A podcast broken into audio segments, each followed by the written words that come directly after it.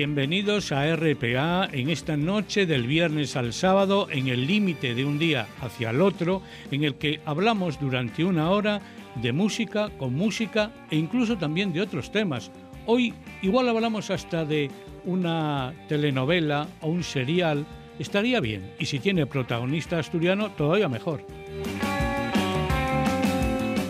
Tres en línea presenta este terceto habitual, la incorporación como siempre a esta hora de Chus Pedro Suárez, Laura Castañón y Javier Asenjo. Y llegamos a cuarteto en la producción técnica con Gabriel Fernández.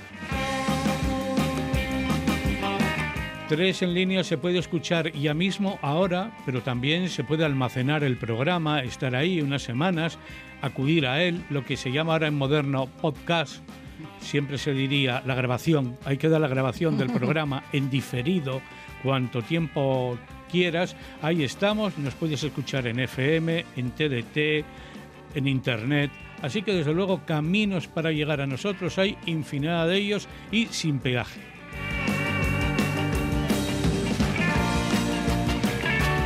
Estamos todas las semanas aquí, hombres y mujeres, bien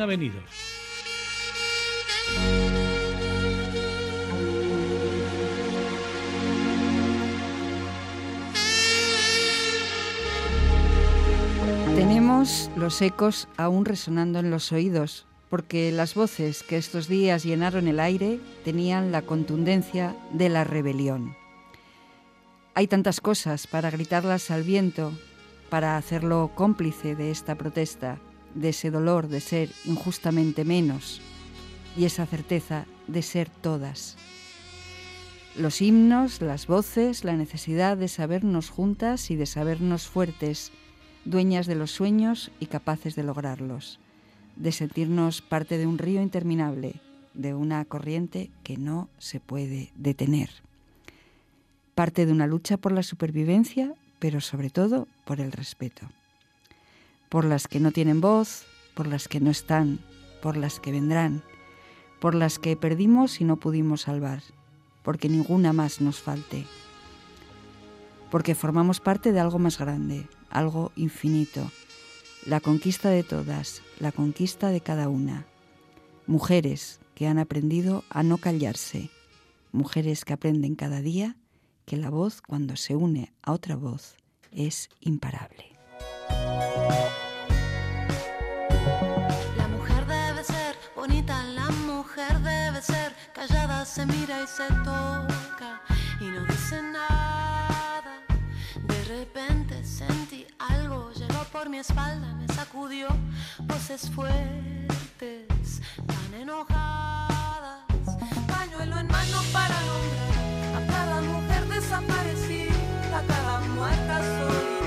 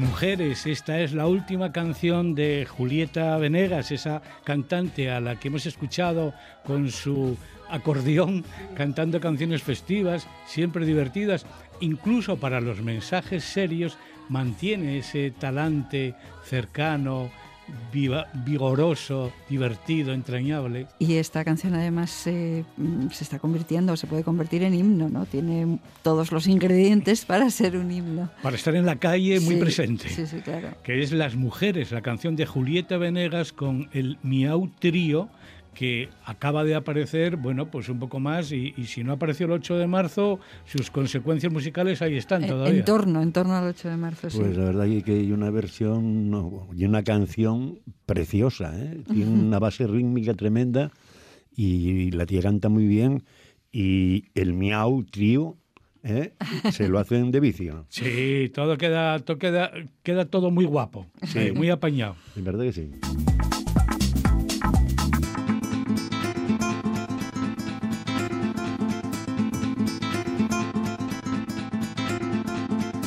Veamos que nos encontrábamos en la vida diaria de un 14 de marzo de 1980, hace 40 años. Por ejemplo, algo que sucedía las incidencias climatológicas de manera habitual y en esta época del año pasaba entonces y pasa ahora. Fuerte tormenta sobre Oviedo. Un rayo que cayó en la catedral produjo la caída de algunas piedras de la torre. Quemaron varios transformadores en la ciudad. En el Naranco, el corte de energía eléctrica afectó a las instalaciones del equipo emisor de Radio Nacional de España, que vio interrumpido su servicio. Y otras consecuencias del mal tiempo. En Pajares, los quitanieves no hacen horas extras, no les pagan y en consecuencia anoche cerró el puerto. Trece máquinas estaban paradas a las 8 horas de jornada, los conductores abandonaron en plena nevada con camiones volcados y vehículos estacionados en los arcenes. Bueno, se decía vehículos tirados en los arcenes. Esto era algo típico. Yo recuerdo estas circunstancias de pasar por el Pajares, que bueno, ahora tenemos el Huerna y a veces nos quejamos de que el Huerna también se bloquea, pero en Pajares era hoy, hoy sí, mañana también, aquello, sí. Aquello, aquellos cortes de tráfico en Pajares, si te cogía una nevada allí, estabas, a mí me cogió una vez un regreso, no una ida, un regreso hacia Asturias y bueno, venía agarrado al volante con miedo a que se me fuera, pues eso, a un arcén o al otro. Yo tuve un incidente que no llegó a ser incidente, pero tenía todos los guisos de poder haber sido un accidente mortal yo bajé en el Dos Caballos, venía de cantar de Villafranca del Bierzo, tuvimos que marchar ahí corriendo en los años 70, eh, y bajé el puerto de Pajares en aquel Dos Caballos prácticamente sin frenos, tirando de freno de mano. Eh, eh, aclara un poco lo de que tuvisteis que marchar corriendo porque sonó muy raro y sonó muy así, ¿eh? Sí, como si no se hubieran pagado o se hubieran pagado de más. No, no, era, era, era, la, era la primera vez, éramos todavía eh, Manolo y, Jesús Pedro, eh, y era la primera vez que salíamos a cantar fuera de Asturias, que fue en un teatro o en un cine que había en... en, eh, no, Ponferrada no, en... En, el Bierzo. En el Bierzo, sí, sí, sí, en, Villafranca, del, ah, Villafranca, del, Bierzo. Y entonces era una asociación cultural la que organizaba aquel evento, aquel concierto, y nosotros evidentemente precisamente lo que cantábamos no era lo más adecuado políticamente hablando en aquel ah, contexto. O sea que era, y entonces al día siguiente, que nos habían metido además para despistar a la peña que allí había, y creo que aún sigue existiendo, un parador nacional, dormimos en el parador nacional y gente de la organización al día siguiente a las 8 de la mañana fue a despertarnos para decirnos que echásemos a correr lo primero posible porque la Guardia Civil estaba preguntando dónde estábamos hospedados. Claro, por aquí. Y donde no se imaginaban que estábamos era precisamente en el Parador Nacional.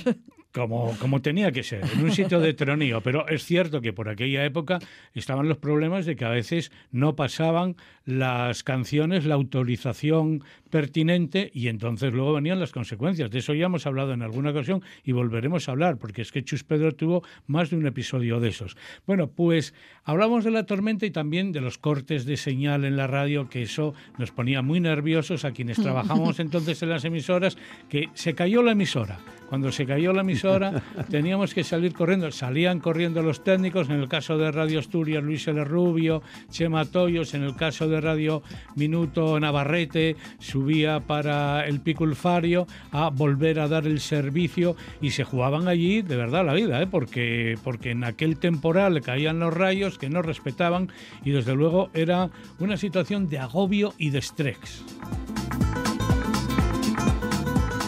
De estrés normal, ¿para qué dije un estrés ahí? Es que era tan estresante. Sí, efectivamente, claro. Es que es curioso porque el silencio es terrible, o sea, el, silencio de una emisora de radio cuando de pronto se queda en silencio es como se multiplica por mil ese efecto. A mí me recuerda, a mí me recuerda el silencio en la radio me lleva a una fecha, a un 23 de febrero de 1981. Bueno, pues yo no tuve silencio, sino que tuve servicio de guardia. Ya hablaremos de ello para el año que viene, si llegamos. bueno, teníamos que hablar que entre las noticias de ese 14 de marzo del 80 también estaba la definitiva integración de Minas Figaredo en el sector público. Ayer lo aprobó la Comisión de Industria del Senado y se crearán centrales térmicas en Narcea, Aboño y Soto de Rivera. La noticia se hacía pública en Washington, donde se celebraban unas conversaciones sobre el carbón entre España y Estados Unidos. Bueno, y esto es también destacado. Según el avance presentado por el ministro de Agricultura, la producción total agraria se elevó a 1,6 billones con B de pesetas en 1979. Creció la importancia del sector ganadero en la producción agraria, pero sobre todo hubo una muy buena cosecha de vino, 50 millones de hectolitros, la mejor del siglo, y también de algodón y maíz, malas cosechas de trigo, cebada, avena y remolacha. Pero lo del trigo, lo de, mejor dicho, lo del vino, como diría Rajoy, ¡viva el vino! Oye, desde luego, qué bien salió aquel año, el del 80. Desde luego, los enólogos, los que saben mucho de vino, recordarán que la cosecha, de, la cosecha del 80 fue sobre todo abundante. No, la del 80 no, la del 79. Los datos se hacían públicos en el 80. Y vamos con una de actualidad internacional por aquellos tiempos. El fiscal pedirá la pena de muerte para John Wayne. No John Wayne o John Bainel que conocíamos en el cine, no. Este era otro John Wayne Gacy. Dio muerte a 33 muchachos que luego enterraba en el jardín. Era un contratista de obras de 37 años. En sus ratos de ocio se vestía de payaso y actuaba para los niños se ganaba su confianza. Los payasos que de por sí ya tienen lo suyo. Este no era un Joker, vamos, este era un asesino despiadado. Bueno, el Joker también mató lo suyo. Pero, pero, no 37 muchachos. Los niños, los niños no tienen culpa de nada. Pero es que siempre pensamos que todos estos crímenes de Estados Unidos son de ahora. No, no, son de siempre, los de allí y los de aquí. Un día, a ver si entramos en la meroteca del caso para leer las noticias que se publicaban entonces en España y ya veremos que la violencia doméstica viene entrenada de hace muchísimos años. O la violencia de género es ya un clásico en la literatura y en las noticias de la prensa desde el origen de los tiempos. O sea, esto no, no es desde cuando se, desde cuando se tiene registro. No, no. Antes de registro había ya lo suyo. Y teníamos una noticia muy curiosa que venía en la prensa, de esas que vienen ahí en una esquina, sentada de alumnas de séptimo y octavo de EGB La Gesta, como manifestación de protesta por las limitaciones impuestas a su tiempo de recreo. A las niñas se les ha prohibido jugar a casi todo, al balón, a la comba, a la goma. Decía la noticia que no se justifica las rígidas restricciones impuestas más propias de un régimen carcelario que de un centro pedagógico.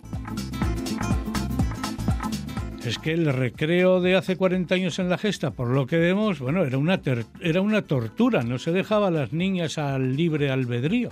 Y los recreos son sagrados, todo el mundo lo sabe, que los recreos son sagrados. sí. Y la ocasión de ejercer la libertad absoluta, porque puedes jugar a lo que te dé la gana. ¿Qué recreo recuerdas tú especialmente, Laura? Pues yo recuerdo de jugar a... Bueno, yo recuerdo de... de claro, yo es que soy muy rancia, ¿qué quieres que te diga? Yo recuerdo de utilizar, utilizar los recreos para leer mucho, ¿eh? pero, pero bueno, aparte de eso... en una esquina te quedabas. Sí, sí, me quedara de sentarme así, leer un libro y leer. Pero, pero también, también jugué mucho en los recreos, que era por modas, o sea, los, los juegos del recreo eran, iban por modas. Y, y entonces una temporada tocaba jugar a la goma, otra temporada jugaba, tocaba jugar a soltar la cuerda y, y- y siempre al, al balón, que había como dos, dos grandes juegos de balón. Uno era el balón tiro, que mm, se ponían dos a cada lado y todos en el medio a tirar balonazos al que dieran pues fuera. Y luego había una, una versión un poco más sofisticada del balón tiro, que era el campos medios, en el que podías sí, es cierto. sí, podías sí. coger el balón, había como dos, bueno, era eh, tenía más sofisticación, digamos. Oye, ¿y Cascayo no? Ah, también, también, sí, sí, había otra temporada que era, eh, bueno, en la zona donde yo estaba, curiosamente, nunca se dijo cascayo, siempre decíamos cascajo, que es algo que nadie entiende, que, sea asturi- que seamos asturianos y que allí, allí dijéramos cascajo, jugar al cascajo. Pues yo Pero- en Oviedo, en Oviedo era Cascayo. Sí, ya, ya, en todas en un partes. barrio de Oviedo donde había gente nacida en León, en otros sitios, o sea, no era profundamente un barrio solo asturiano, pero de niños nacidos en Asturias o sus familias, pero yo siempre recuerdo Cascayo, Pues- era de, de niñas, pero a mí me gustaba, fíjate. Pues queridas amigas y compañeras del Colegio Santo Domingo de Guzmán de Caborana, que estáis escuchando esto, seguro que me podéis dar la razón y decir que allí decíamos cascajo.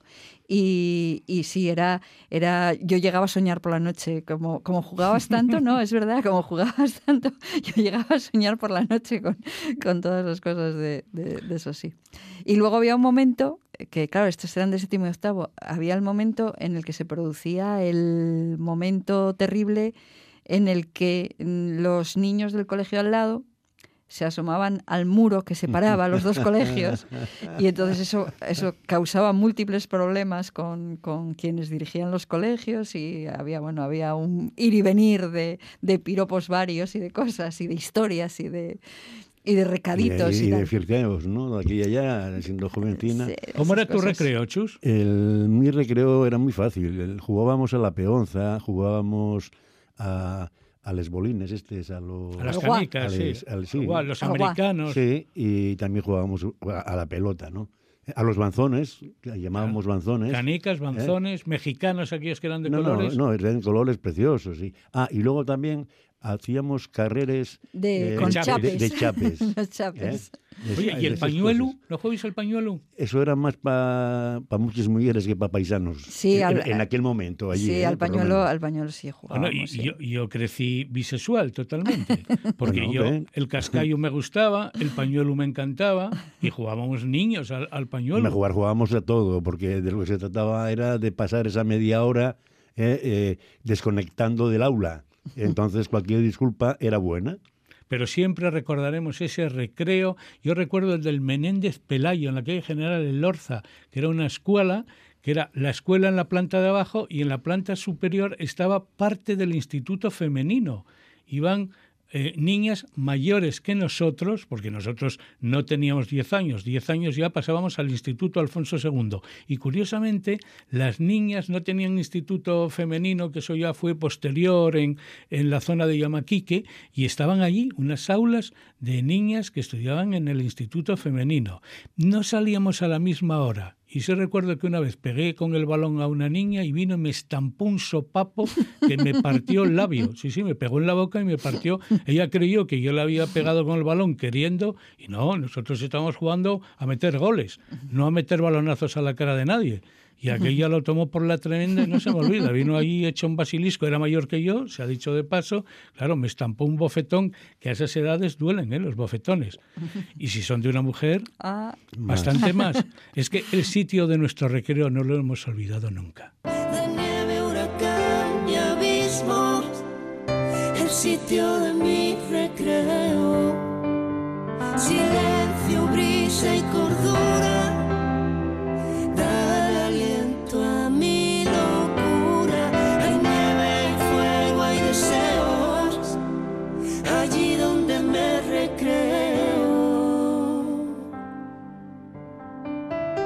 Digo yo, General Lorza en Oviedo, porque hay que situar siempre, cuando hablamos en RPA, hay que situar las calles, porque hay calles con el mismo nombre en distintos lugares de Asturias. No lo sé, en el caso de General Lorza, aquí es una calle de mucho tráfico todavía al día de hoy en Oviedo. Lo que sí creo es que cambió ya la denominación de esa escuela que existe, ya no es... Es el Pablo Miaja ahora. Exactamente, mm. que fue uno de los directores de ese centro. Sí, se ha publicado un libro recientemente sobre la figura de Pablo, de Pablo Miaja y, la, la directora actual es amiga mía. Bueno, pues esta canción que escuchábamos es la versión que hizo Rosario del sitio de mi recreo, la mítica canción de Antonio Vega. ¿Te gusta, Chus? A mí me encanta Antonio Vega y me encanta Rosario. Claro, eh, bueno, él ya no está entre nosotros, pero mientras siga escuchando la música que él compuso, que él hizo y que él interpretó, sigue vivo en la memoria de, de todos los amantes de la música. ¿Dónde nos llevó la imaginación? Donde con los ojos cerrados se divisan infinitos campos, donde se quedó la primera luz, germinó la semilla del cielo azul, volveré a ese lugar donde nací de sol, espiga y deseo.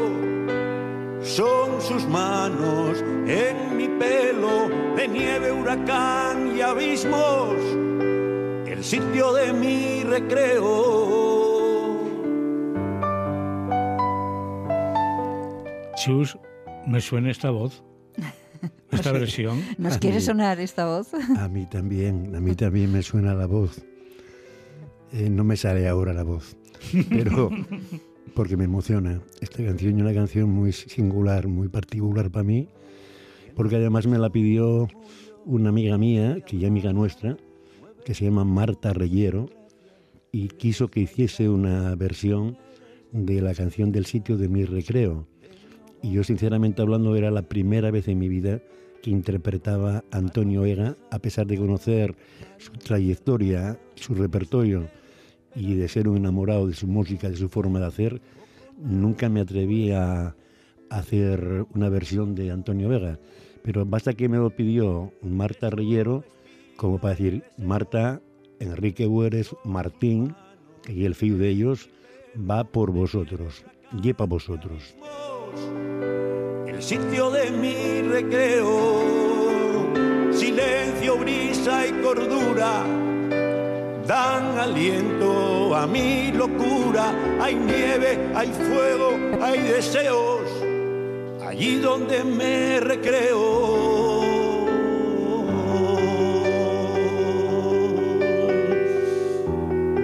Por ti, Marta, por ti.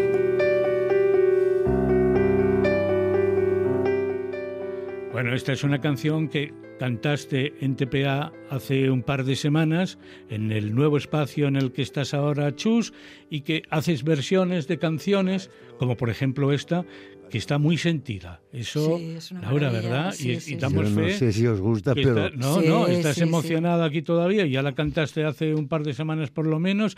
Estamos tres en línea, Chus Pedro, Laura Javier, contando contigo cosas que nos vienen a nuestra memoria con música de fondo. Tres en línea.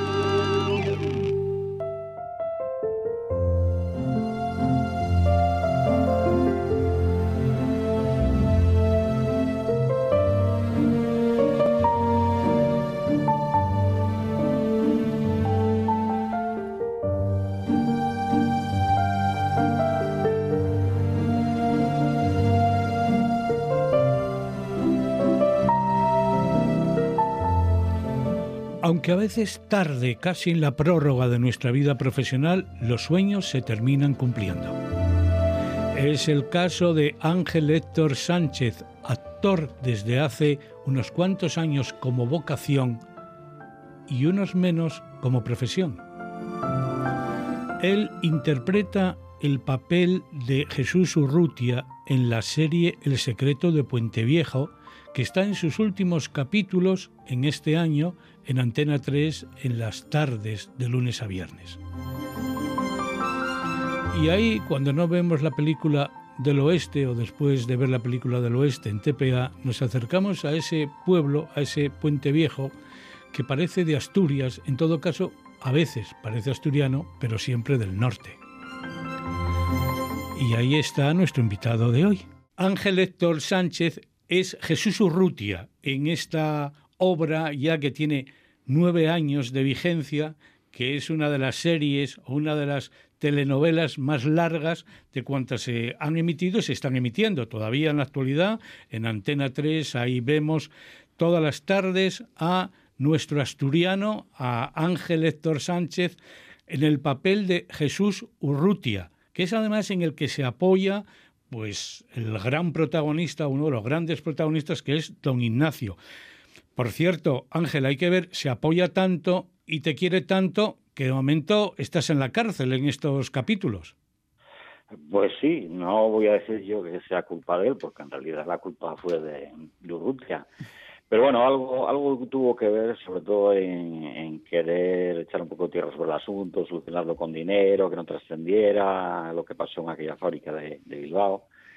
Y claro, a la vuelta de dos años eso se volvió contra, contra mí, porque lo aquel momento era un accidente, pues parece que fue algo premeditado y que, me llevó a, pues, a la cárcel, a donde estoy ahora. Bueno, espero que, que don Ignacio y sus abogados me saquen pronto, porque Esperemos que sea así, además, por verte, por verte de nuevo en pantalla, porque ese tiempo de la cárcel, mm, por lo menos en los capítulos de estos últimos días, no, te estamos viendo en pantalla. Pero sí te vemos eh. desde el inicio apareciendo ahí en plan estelar como uno de los protagonistas de esta serie que además finaliza en marzo su grabación, pero luego todavía seguiremos viendo capítulos. Pero en este mes de marzo, digamos, se acaba vuestro trabajo. Pues sí, en principio creo que será el 25 de marzo, el último día de grabación, según nos informó la cadena. Y a partir de ahí, pues bueno, eh, el espectador todavía puede disfrutar y ver, ver, conocer cuál es el secreto de Pontevieja, ¿no? ¿Con cuántos eh, capítulos de antelación grabáis? Pues unos 20, eh, aproximadamente mes y medio se tardan en emitir desde que se graba. Hasta primeros de mayo estará en emisión a tiempo a conocer el secreto. ¿Y la jornada empieza cada mañana pronto ahí en los estudios donde grabáis en Madrid, en Leganés? Sí, generalmente, hombre, no, no, no, yo no grabo todos los días, ni ninguno graba todos los días, pero el día que, que grabo se tienen muchas secuencias, pues normalmente te recogen a las 7 de la mañana en casa y te devuelven a las siete y media, ocho menos cuarto de la tarde. Quiero decir que son jornadas largas, de prácticamente 12 horas de trabajo, con una hora de descanso para comer y, los 20 minutos reglamentarios de bocadillo. Que se presta un montón, por cierto, ¿eh? la, mejor hora del día.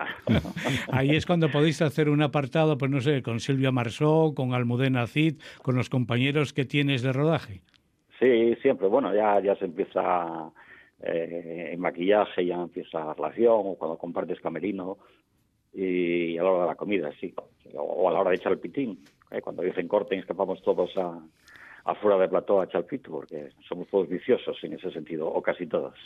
Ángel, tu trayectoria como actor es muy llamativa, porque si bien los actores generalmente han de compaginar su pasión o su vocación de actores con, trabajos, en tu caso parece que es que hay un momento en el que de pronto decides ser actor. Y según los datos que yo tengo, además, no sé si es tu primera aproximación al, teatro a través de un taller de teatro de la Universidad Popular de Gijón, donde yo he trabajado, por cierto, y entonces me hace mucha ilusión ver que alguien, que alguien eh, entra en, una pasión a través, de, a través de un taller, ¿no? ¿Fue esa tu primera aproximación al teatro o ya venía de atrás? Eh, bueno, digamos la afición venía ya desde, desde niño.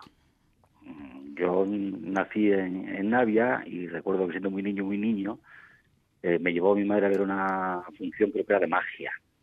Yo la función de sí no la recuerdo, pero sí recuerdo antes de levantarse el telón que vi pasar unos zapatos blancos entre el espacio que daba entre el telón y, el suelo del escenario. Y aquello me llamó muchísimo la atención y yo creo que me marcó. Entonces siempre fue una pasión que tuve ahí, pero que nunca pude desarrollar hasta que cuando cumplí 50 años decidí un giro en mi vida, buscarme un trabajo que me permitiera tener un poco más de tiempo libre y sí, me apunté a la Universidad Popular de Gijón y gracias a los compañeros y a Felipe Ruiz de Lara, que era el profesor, A Felipe, claro. pues aquí llegué porque Felipe un día me dijo, tú eres carne de teatro. Y mira, acertó. de, de todas maneras, un- un- unos meses antes había tenido una aproximación ya más al cine.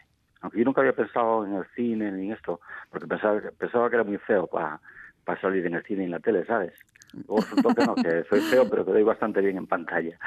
Y, y sí ya había hecho un, no sé si uno o dos cortometrajes, había estado en Doctor Mateo, de la que empezó en el primer capítulo, eh, con unas tres o cuatro frases y, y después, como vi que me gustaba y que me faltaba mucho, muchísimo, y me sigue faltando por aprender, pues me enteré de que en la UP había clases de iniciación al teatro y me apunté.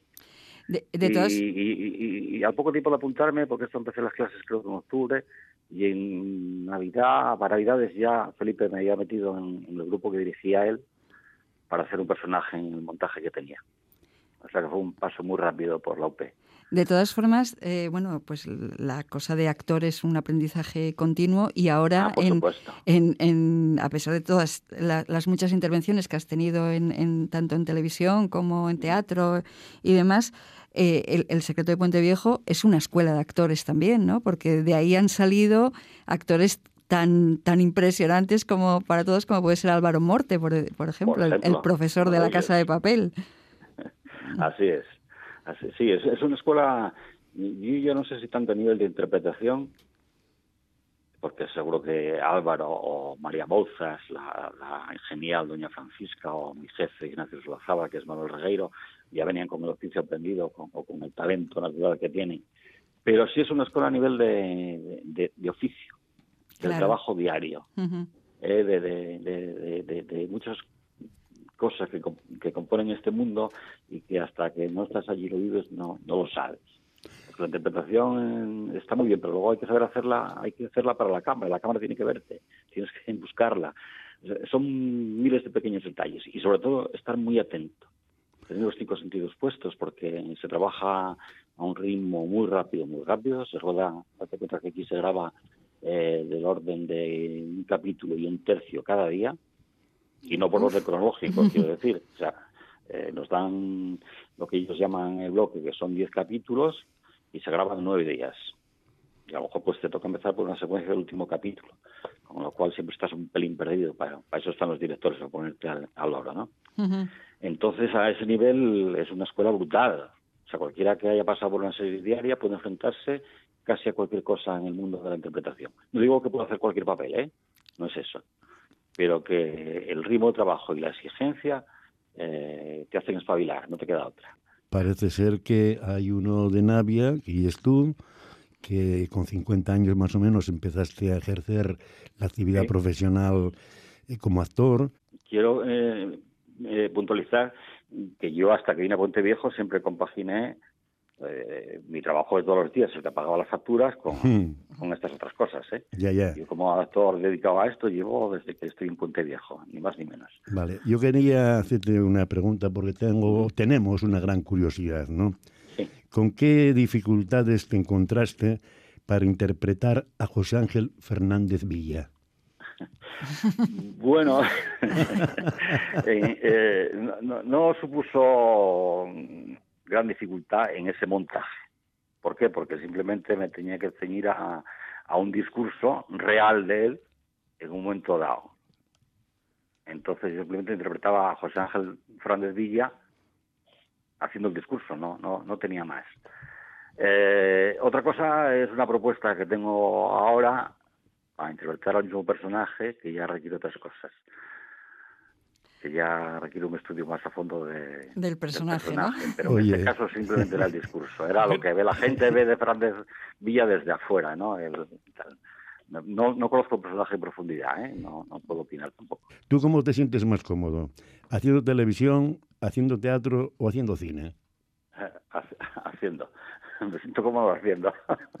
Lo demás me, me da igual el medio. Soy tan feliz en un medio como en otro. En realidad yo todo muy parecido.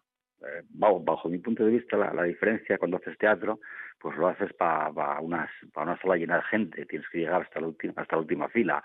Y cuando estás haciendo televisión o cine, lo haces para un solo espectador, que lleva la cámara. Por lo demás, no encuentro ninguna diferencia. Oye, lo que se me olvidó preguntarte, ¿cómo se titula eh, la obra de teatro que hiciste cuando interpretaste a Villa? Pues era un montaje de la compañía La Chata La Rifa, que la dirige Mónica Cofiño, y creo que se llamaba Las Cuencas de Azalive. Yo no sé inglés, ¿eh? Tenéis que poner vosotros eh, Las Cuencas Vivo Muerto, Vivo cuando Mueren o algo así. Bueno, yo he visto algunos cortos tuyos que desde luego merece la pena que quien no se ha acercado al conocimiento de, del actor que tenemos hoy aquí con nosotros en Tres en Línea se acerque. Por ejemplo, Gotas, que además supuso un premio para ti, y también Salida. Fueron dos representaciones de cortometrajes que no nos acercamos mucho al corto, están en YouTube, los pueden ver y que desde luego son pequeñas muestras de, de tu trabajo y de tu talento. Hay una curiosidad sobre el trabajo en las obras de larga representación, como son estas telenovelas y las series, ahí dices que tenéis que trabajar, bueno, jornadas muy largas, pero ¿y cómo te aprendes el papel? ¿Tienes allí algún apuntador, algún teleprompter? No, no, no, no existe nada de eso. Ahí es eh, estudiar.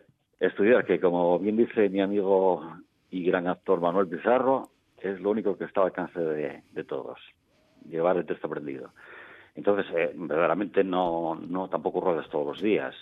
Antes conté cómo era un día de trabajo. Cuando no tengo que ir a grabar, yo me suelo levantar temprano a las 8 de la mañana, desayuno y me pongo a estudiar hasta bien entrada la mañana. Luego doy un paseín, como, luego veo la serie y luego vuelvo a estudiar.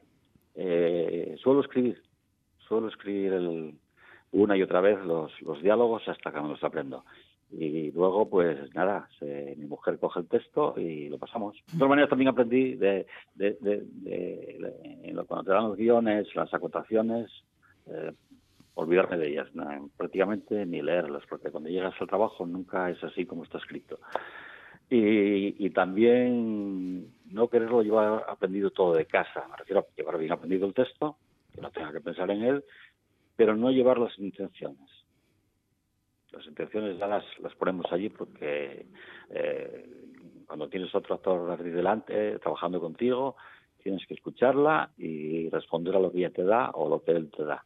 Vamos a seguir disfrutando de tu papel en El secreto de Puente Viejo, como tú dices, hasta mayo, cuando finaliza la serie y en donde está hay un asturiano que aparece ahí en la cabecera, dejándose ver de manera destacada y en donde canta también, además, en la banda sonora, ni más ni menos que Ana Belén. Sí, ciertamente. De todas maneras, por, por puntualizar, ni siquiera lo había soñado despierto esto, ¿eh? Ni siquiera. Yo estaba muy contento y muy feliz cuando me llaman para algún episódico de alguna serie, como estuve en Caronte o en, o en La Casa Vecina o en Aida, bueno, en todas estas series que de las cadenas. Entonces, para mí esto fue una lotería. Qué guapo, porque hay un sueño redondo, ¿no? Hacer de tu vocación tu profesión. Pues sí, sí, sí, la, verdaderamente eh, lo que comentaba, una, una lotería. Ángel, pues un abrazo de Laura, de Chus y mío y que disfrutes este trabajo, la última temporada del Secreto de Puente Viejo, en donde está, como decimos, Ángel Héctor Sánchez, asturiano de Navia, en el papel de Jesús Urrutia. Después de tanto vivido, de secretos y promesas enterradas en la arena Queda un recuerdo en el olvido, lo sabe la plaza que nos ha visto esperar. Por los abrazos que nunca llegan, por las traiciones que queman. Es tan difícil amar, vivir y soñar una esperanza nueva.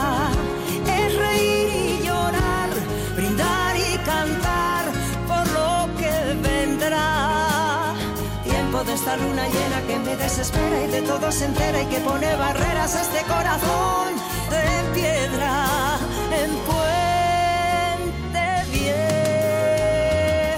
Ahí está la voz de Ana, de Anina, ni más ni menos, cantando también en la banda sonora de esta serie El secreto de Puente Viejo.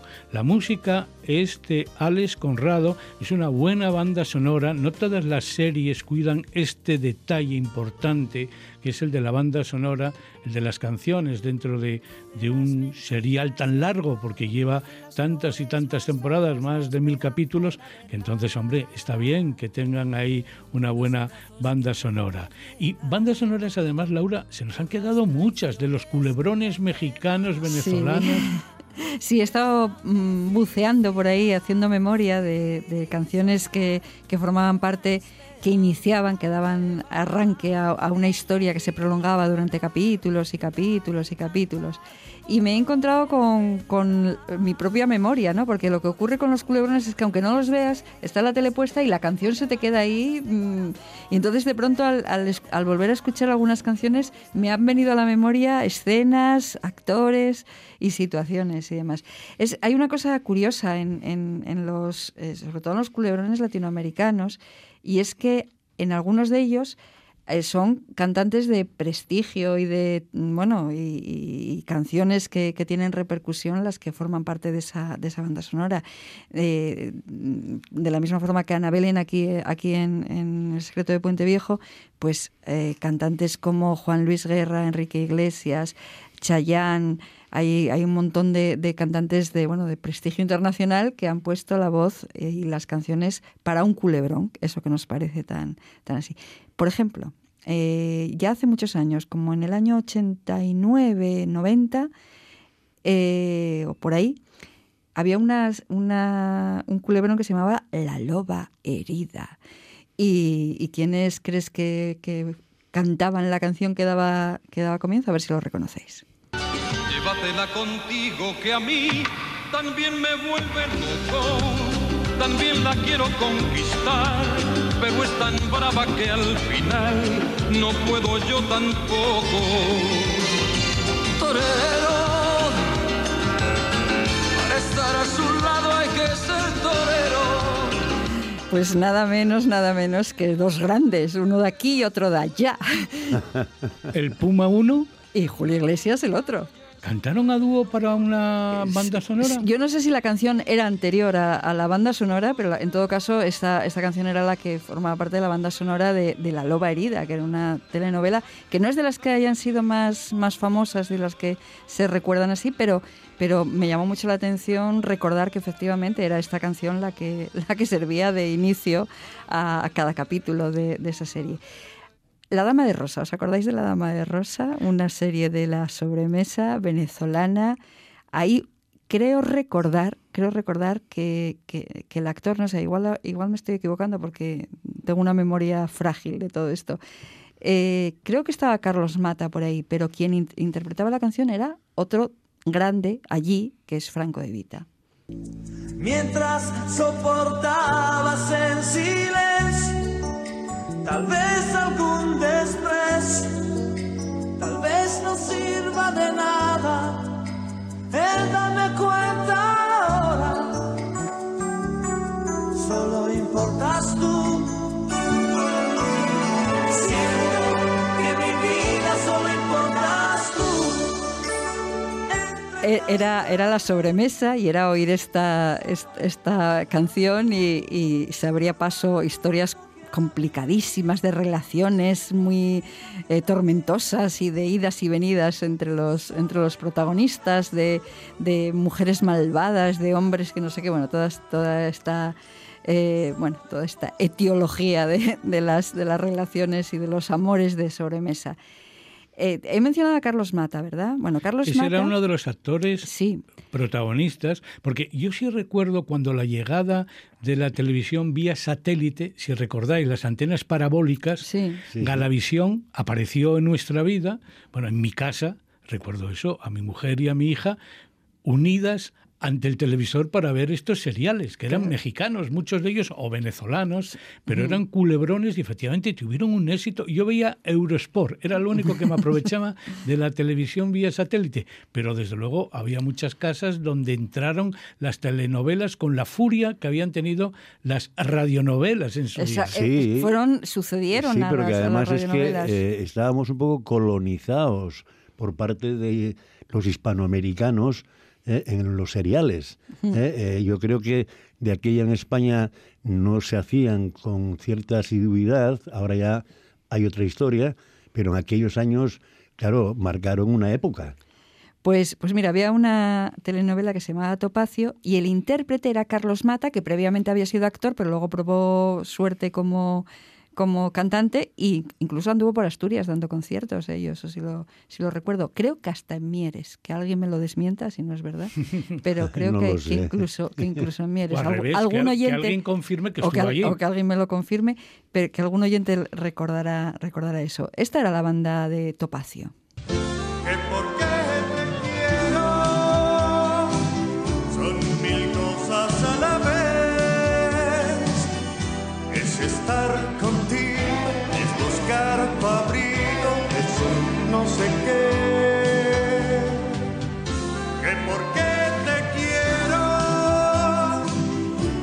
Pues eso, quien cantaba era Carlos Mata. Y si mal no recuerdo, Carlos Mata era el protagonista, el galán de la que vamos a escuchar a continuación, que yo creo que fue la gran telenovela, a lo mejor por, por el momento en el, que se, en el que se emitió, estamos hablando todo de, telenovelas de finales de los años 80, principios de los 90, y recuerdo que el día que era el capítulo final de esta, de esta telenovela, recuerdo haber hablado con algún amigo médico que decía, ese día no había nadie en la consulta, estaba la consulta vacía, porque era el final, era el final de aquella telenovela que se Tenía, tenía poderes curativos. Exactamente, todos esperando aquella telenovela que se llamaba Cristal.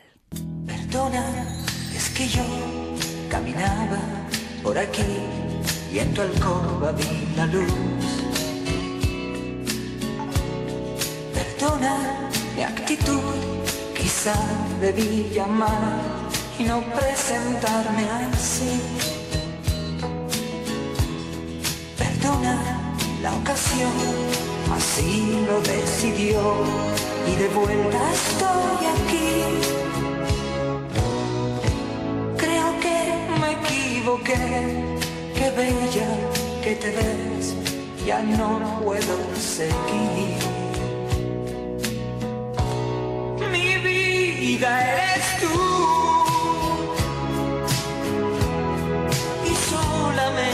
¿Lo veis? ¿Lo veis cómo os acordabais de lo de Sí, Mi sí, vida sí, eres sí, tú? Eh, fue, no. una, fue una telenovela absolutamente mítica y todo el mundo la conocía y todo el mundo conocía esta, esta canción que era de Rudy La Scala.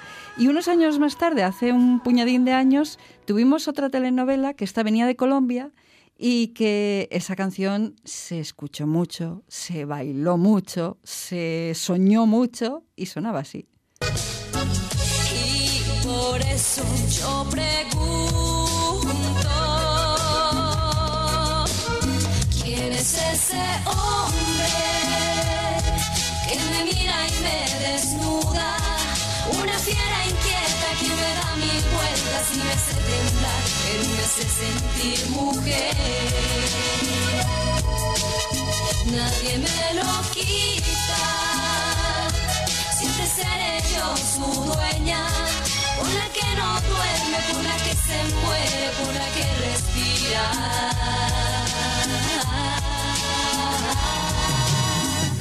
Ay, aquellos gavilanes con los sombreros y aquella, aquellos chicos tan guapos que tenían una afición a quitarse la camisa que yo no, no entendía muy bien, pero bueno. Que, que Eso es hereditario, porque verás, ahora vamos al otro extremo. Ahora, como saben, los seriales vienen de Turquía. Sí. Y los guapos vienen de Turquía, que son todos, por cierto, de ojos azules. A mí me sorprende mucho porque yo creía que de allá del oriente, de esa zona venía Sandokan y derivados. Bueno, pues ahora vienen de Turquía, doy fe, porque algunas veces me quedo unos minutos, los que corresponde para hacer compañía, pero y además curiosear porque tienen una estética desde luego, las series que vienen de Turquía tienen un look moderno, buena calidad de imagen y no son ninguna tontería. Están invadiendo, como sabéis, no solamente canales en España, sino en Alemania, donde hay mucha presencia turca, por otra Sí, parte. claro. Pero los actores, ahí cada galán y cada dama que tienen mucho poder. Así que ahora la fábrica de los seriales cambió de Hispanoamérica A Turquía. Turquía. Y ya sabemos que, cuidado, Turquía, si se lo propone, nos invade porque están ahí mismo. Así que ellos no, No, necesitan no, coger el avión. esto suben el Angliru. Totalmente. O sea, extienden el bazar y nos, y nos tienen aquí mañana. Vamos, mañana presenta el tiempo el informativo un turco sin ningún problema. Tampoco pasa O sea, nada, los tenemos aquí sin problema alguno. Y los invitamos, oye, si quieren un cuarto en línea, les hacemos un hueco. Eso sí, que vengan con todas las vacunas y con todos los, todos los visados en orden y aquí les recibimos en tres en línea, recordando esos seriales que estuvieron muy presentes ya desde la época, por una parte, de la radio, luego eso se convirtió en imagen en las telenovelas y siempre en papel con Corín Tellado. No olvidemos que ella fue la primera que empezó a escribir para que se visualizara Claro. aquellas, aquellas telenovelas que en realidad eran novelas revistas, o sea, Fotonovelas. fotonovelas, pasó de la fotonovela a la telenovela y allí estaba Corín Tellado que, que ha sido una gran productora de contenidos y luego los demás han ido siguiendo desde luego algunos lo han confesado públicamente esa estela creativa de una de las grandes gijonesas que hemos tenido tres en línea recordando aquí tiempos de series y también canciones inolvidables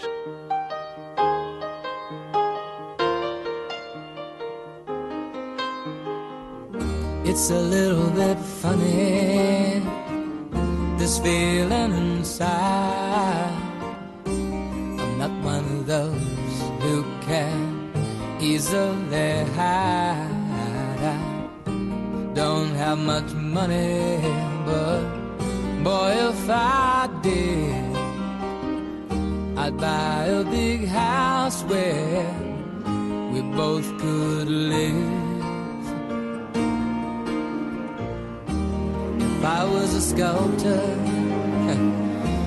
but then again, no, or a man who makes potions in a uh, traveling show. I know it's not much, but it's the best I can do. My gift is my song, and this one's for you. and you can tell everybody this is your song.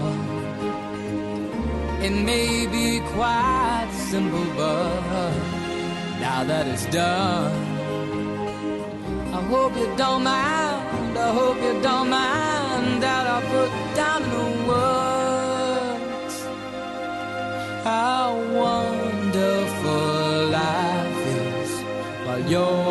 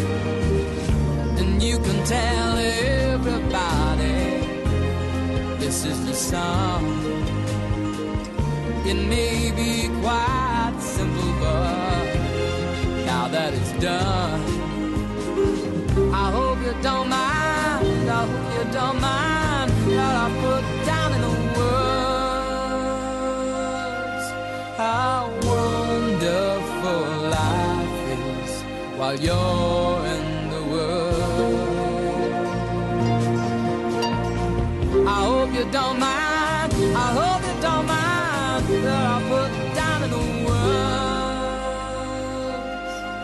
how wonderful life is while you're in the world.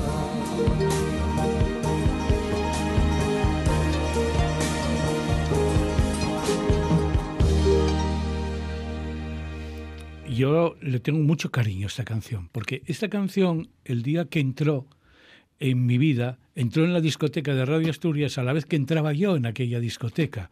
Y cogía cada poco el disco. Hombre, no siempre estaba allí porque lo programaban otros, Carlos Vigón, por ejemplo, etcétera. Cogían aquel disco para sus programas. Pero yo disfrutaba de este álbum, Your Song, que fue el segundo álbum de Elton John de 1970. Hubo uno primero que pasó un poco desapercibido, Empty Sky, pero este álbum vino y se quedó en muchos, en mí entre otros. Me encantaba cuando tenía oportunidad no solo de escuchar la canción, sino de presentarla. Pero ahora viendo la película Choose, esta película, esta vida de Elton John que vemos en The Man, fue una vida muy sufrida, atormentada. ¿Qué infancia tuvo? ¿Cómo le aporrearon? Solamente la abuela, siempre hay una abuela, siempre hay alguien que ayuda a que el talento pueda expandirse. Sí, hombre, yo creo que, que bueno, la vida de este hombre fue una vida muy cruel, ¿no? En una familia totalmente destructurada y que tenía una pequeña cómplice o una gran cómplice que era su abuela. ¿eh? Y yo es que eh, desde que conocí a Elton John cantando, interpretando con su piano, con esa singularidad que lo caracteriza, con ese estilo, con esa garra, con ese genio que pone en el escenario, a mí, sinceramente, se quedó en mi vida. ¿eh? Y nunca más, eh, bueno, nunca más marchó y mientras yo viva, seguiré escuchando a Elton John. Y luego, claro, entrando en las profundidades de la película que creo que vimos, eh, realmente muy dolorosa. Muy dura. Es que las películas que, que, han aparecido ahora vinculadas con cantantes, la de Bohemian Rhapsody, también... Eh, era, bueno, la de Freddie Mercury, es que también fue otra vida. descubren el lado, la cara B, descubren la cara B de, de, lo que hay detrás de lo que, de, del brillo, de, del éxito, de todo eso, el sufrimiento y la lucha que hay detrás. Sí, es que la gente piensa que, bueno, que subir a un escenario, que hacer una obra de teatro, ser intérprete, ser pintor, conocen la obra, conocen al personaje o a los personajes, pero no conocen la interioridad del ser humano que, y el creador que sufre por crear y que en cierta medida eh, un consuelo poder expresar, tener un medio de comunicación que nos permita eh, comunicarnos con el resto de los demás Sacar el dolor, aflorarlo. Eh, efectivamente. Eso es una terapia, además. Terapia que cuando se tiene arte es eso, una obra de arte que queda para disfrutar los demás. Pero los demás disfrutamos, pero el sufrimiento lo tuvo el que dio a luz, nunca mejor dicho. Y estamos nosotros, hemos dado a luz un programa hoy de 60 minutos, que para nosotros es nada, es un parto, diríamos, con epidural. Hombre. Pero no, sufrimos mucho. No, me, gusta, no me gustaría pasar por eso. Pues yo he pasado, yo he pasado seis veces, he tenido esa inyección, así que lo sé bien de lo que hablo. Por eso a veces decimos frases que a lo mejor quedan bien al micrófono y dices, ¿qué dirá Esti? Bueno, pues Esti sabe de lo que habla cuando dice epidural porque cuando has tenido seis inyecciones en la médula, sabes de lo que hablas. Entonces, quería decir que eso, detrás a veces de situaciones de sufrimiento, yo mismo cuando estaba en esa situación escuchaba la música para relajarme. Me gustaría, por cierto, recuperar una foto que no sé quién me virló, en la que estábamos Joaquín Luqui, Elton John y yo en una visita que hizo Elton John a Madrid hace años y estaba Elton John tirado a nuestros pies.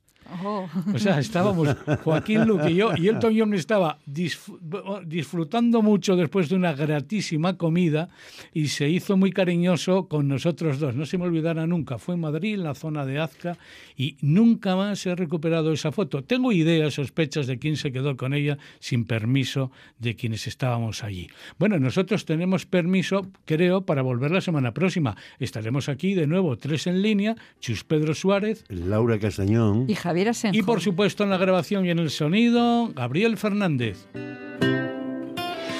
Hoy te miro y me pongo a pensar si el destino existe en realidad y somos dos almas que se buscan donde quiera. El amor te llama y hay que estar y es mejor no dejarlo escapar porque lo que es tuyo está esperándote allá afuera. Que esa flor y yo quiero ser tu picaflor y batirme